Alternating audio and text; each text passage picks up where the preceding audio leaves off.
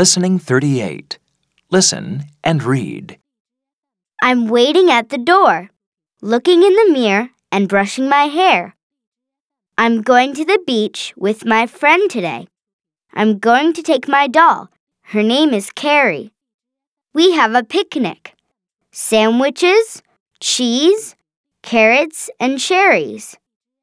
We're going to look for shells and smell the ocean air. Oh, I can hear the doorbell. My friend is here.